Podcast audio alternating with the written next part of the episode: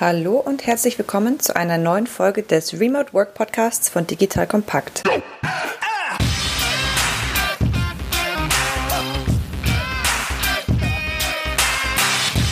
Mein Name ist Angelina, ich bin die Gründerin von Acework. Wir unterstützen Firmen dabei, digitale Talente für flexible und ortsunabhängige, also remote Stellen, zu finden. Außerdem beraten wir Firmen dabei, wie sie besser auf Distanz zusammenarbeiten. In dieser Folge lernt ihr, wie ihr im Remote Recruiting die richtige Auswahl trefft, auch wenn ihr Bewerber nur virtuell kennenlernt. Und zweitens, auf welche Fähigkeiten ihr bei Bewerbern achten müsst, um sicherzustellen, dass sie erfolgreich remote, also verteilt arbeiten können flexible Stellen.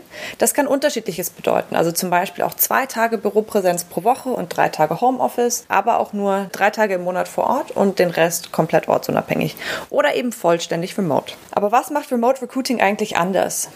Wie eben erwähnt, ist es natürlich eine andere Situation, wenn man jemanden nicht vor Ort, also in echt kennenlernen kann, das ganze Team die Person kennenlernen kann und umgekehrt die Person, das Team euch, die Firma und die Umgebung in echt erleben kann. Und das Zweite ist natürlich, dass wenn man jemanden für eine ortsunabhängige oder flexible Stelle einstellt, man ganz klar darauf achten muss, dass diese Person in dieser Umgebung auch wirklich erfolgreich arbeiten kann.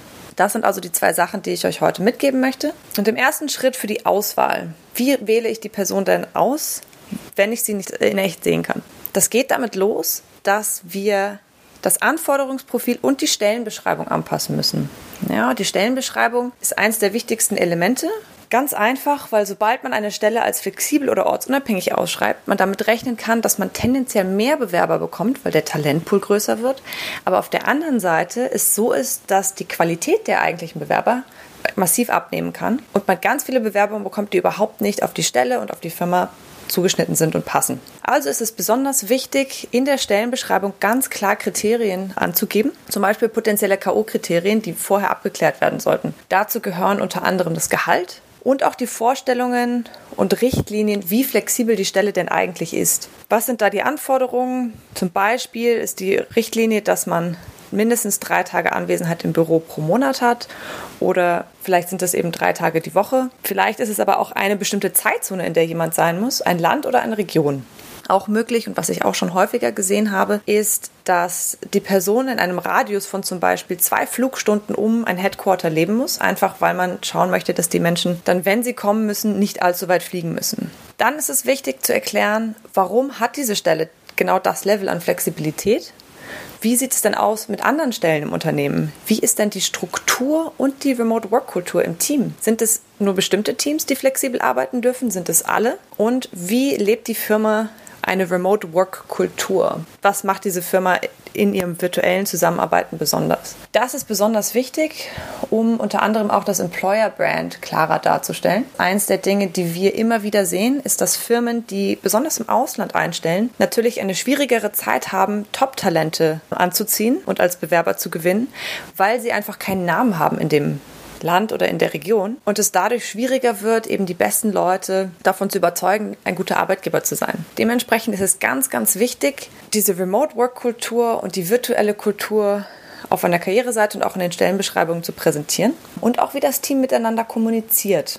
Denn es kann nämlich sein, dass jemand, der sehr gerne synchron, also in vielen Telefonaten, Abstimmungen und so weiter, sich auf eine Stelle bewirbt in einem Team, das hauptsächlich asynchron arbeitet, wo also maximal in Slack-Nachrichten kommuniziert wird und ganz viel über Projektmanagement-Tools abgewickelt wird und ansonsten eben jeder sehr individuell arbeitet. Das ist ein ganz schlechter Fit, der eigentlich fast immer schief geht und daher ist es besonders wichtig, sowas in der Stellenbeschreibung schon vorher abzuklären. Wie wird denn kommuniziert im Team? Dadurch filtern sich Kandidaten oft selbst raus und man kann eben davon ausgehen, dass die, die sich bewerben, ein besserer Fit sind und man sich dann letztendlich die Zeit spart, viele Bewerber zu interviewen, die gar nicht passend sind. Also je deutlicher die Anforderungen am Anfang kommuniziert werden, desto einfacher wird es hinten raus, dann die Bewerber richtig auszuwählen, weil sich die Leute eben selbst rausfiltern können. Das nächste ist natürlich das Anforderungsprofil. Was müssen wir in die Stellenbeschreibung reinschreiben für die Arbeitsweise, wie die Person dann eben arbeiten wird? Was sind die Skills, die Fähigkeiten, die die Person mitbringen muss? Wir nennen das Ganze Remote Readiness.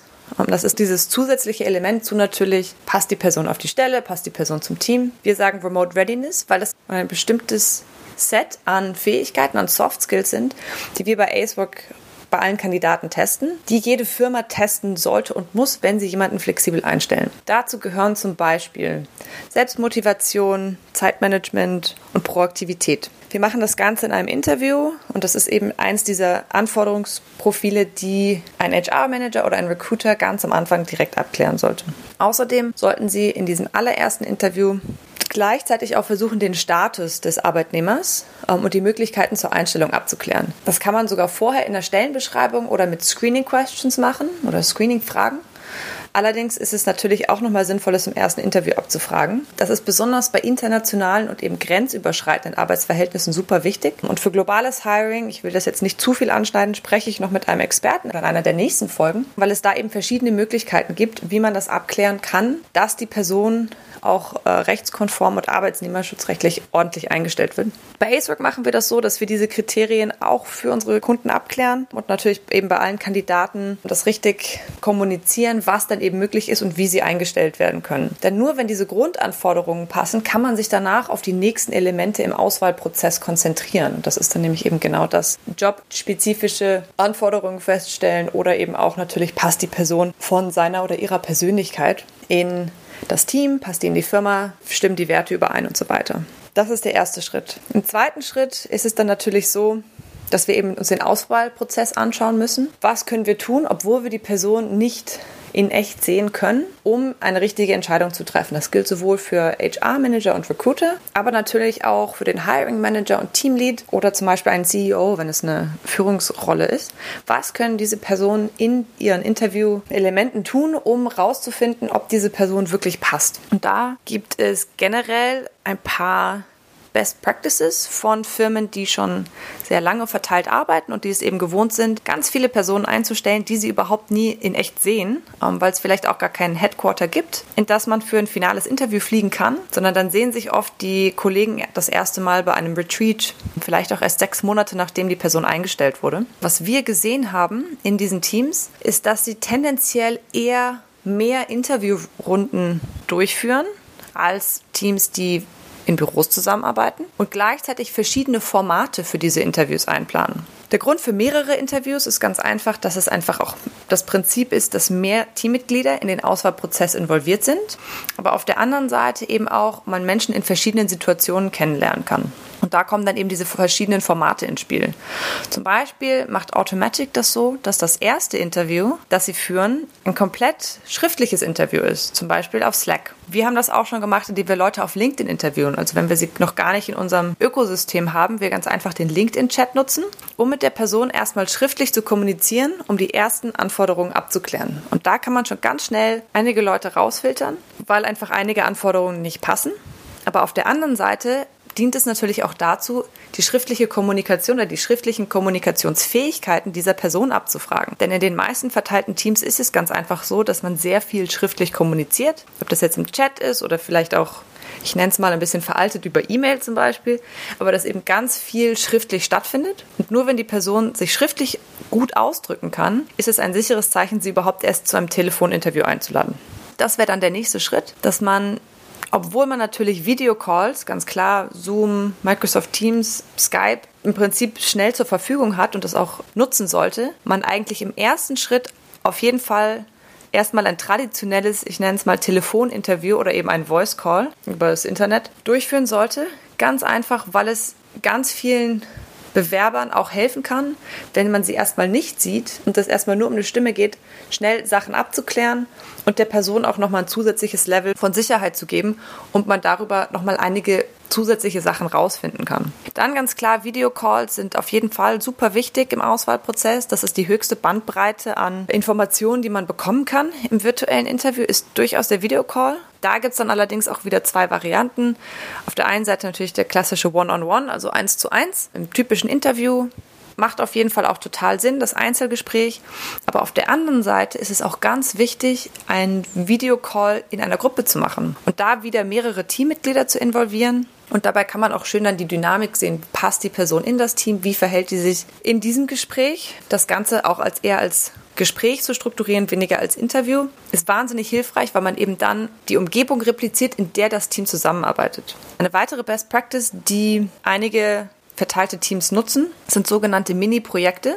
Die fünf Tage maximal, also circa eine Woche, für die finalen, ich sag mal, zwei bis drei Bewerber sinnvoll sind. Die sind oft sogar bezahlt, weil es da eben um richtige Arbeit geht, die auch dem Team weiterhelfen kann oder der Firma weiterhilft. Und die sind ganz klar limitiert auf einen bestimmten Bereich, limitiert auf eine bestimmte Menge an Informationen, weil man natürlich eben auch nicht gleich alles preisgeben möchte an Bewerber. Aber man sieht dann eben, wie die Person mit dem Team zusammenarbeitet. Also es ist im Endeffekt eine Art Probezeit neu gedacht, sage ich mal, und das Ganze vorgelagert, um dann wirklich herauszufinden, passt die Person mit ihren Arbeitsweisen in das Team. Das hilft ganz, ganz vielen verteilten Teams, weil man so wirklich mitbekommt, ob die Zusammenarbeit stimmt. Man sieht also, dass in dem Auswahlprozess es wichtiger ist, strukturiert zu arbeiten, dass man mehrere Interviews einplanen sollte, dass man auch verschiedene Formate einplanen sollte, um die Person von verschiedenen Seiten kennenzulernen und eben möglichst viele Teammitglieder in den Auswahlprozess zu involvieren. So viel also zum Auswahlprozess von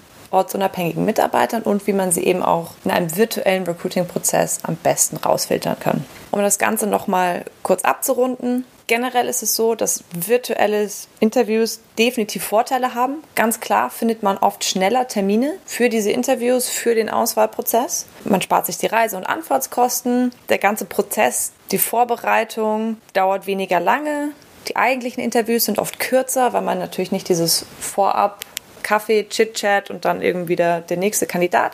Also man kann wirklich Interviews relativ schnell hintereinander führen. Aber man muss natürlich sagen, dass man sich dann die, gleichzeitig auch die Zeit nehmen sollte, eben mehrere Interviewrunden einzuplanen. Also können die Interviews dann tendenziell oder der Prozess auch tendenziell mal länger dauern. Ein großer Nachteil den Gruppeninterviews, also Teammitglieder in den Interviews hat, ist, dass eben die Terminfindung wieder länger dauern kann. Eben Termine zu finden, die für alle passen. Dementsprechend sollte man das natürlich an den hinteren Teil des Recruiting-Prozesses stellen und eben nicht mit allen Bewerbern machen. Aber das ist relativ eindeutig, denke ich. Zu Stellenbeschreibungen, wie gesagt, gibt es einige Best Practices, die ich auch nochmal in den Show Notes verlinken werde. Wir haben dazu einen Guide geschrieben, dann könnt ihr euch da gerne runterladen. Und wie immer gibt es auch ein Mural, also unser virtuelles Whiteboard mit einer Zusammenfassung und zusätzlichen Ressourcen. Den Link dazu packe ich euch auch in die Show Notes. Und wenn ihr generell mehr über globales Hiring erfahren wollt, was ich vorhin erwähnt hatte, dann verpasst auf keinen Fall die nächste Folge. Da spreche ich mit einem Experten, der sich genau mit dem Thema beschäftigt. Und dafür abonniert ihr am besten Remote Work direkt im Einzelkanal, entweder bei Spotify oder Apple Podcasts. Bis zum nächsten Mal.